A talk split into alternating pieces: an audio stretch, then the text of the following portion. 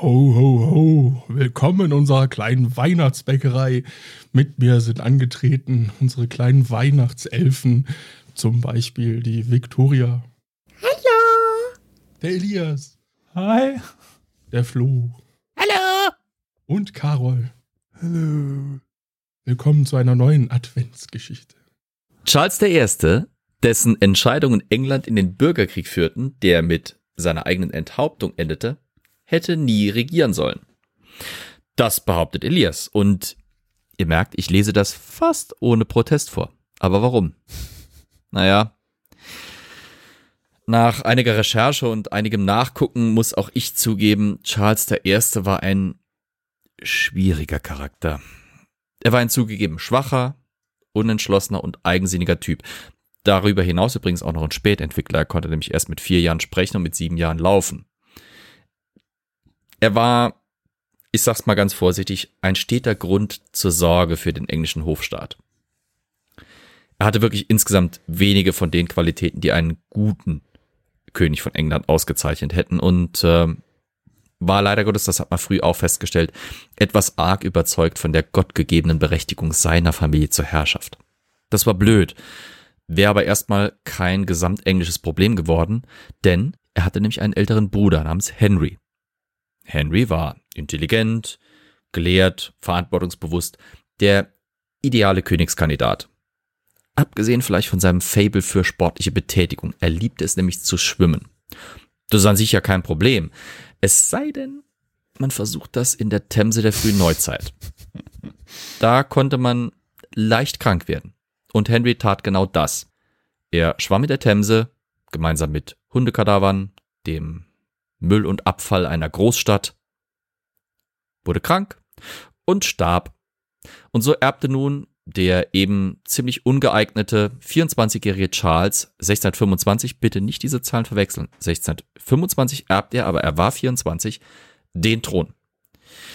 Innerhalb von zwei Jahren befand sich, äh, befand sich Charles sowohl mit Spanien als auch mit Frankreich im Krieg. Das sind dann mal gerade die zwei mächtigsten Länder Europas zur damaligen Zeit. Damit begann die traurige Geschichte seines langwierigen Streits mit dem Parlament, das nämlich über die Anhebung der Steuern und damit die Finanzierung dieser Konflikte entscheiden sollte. Und das führte unweigerlich zum Bürgerkrieg. Was so ein Bad in der Themse alles nach sich ziehen kann, ha? Charles war aber nicht der einzige problematische Monarch Europ äh, Englands. Entschuldigung. Charles war nicht der einzige problematische Monarch Englands allerdings.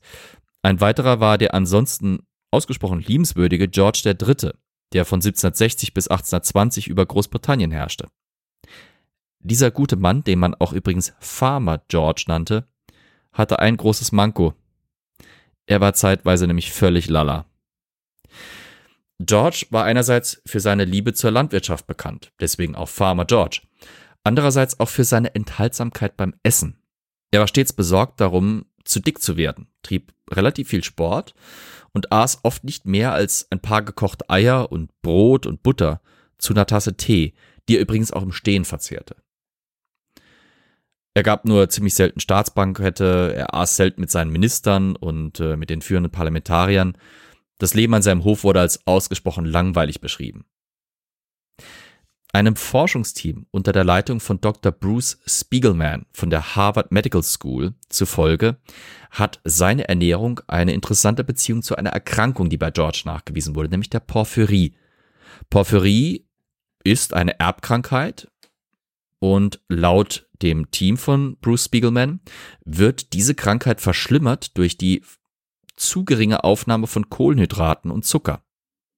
Dadurch wird nämlich ein bestimmtes Protein überaktiv und sorgt für geistige Instabilität.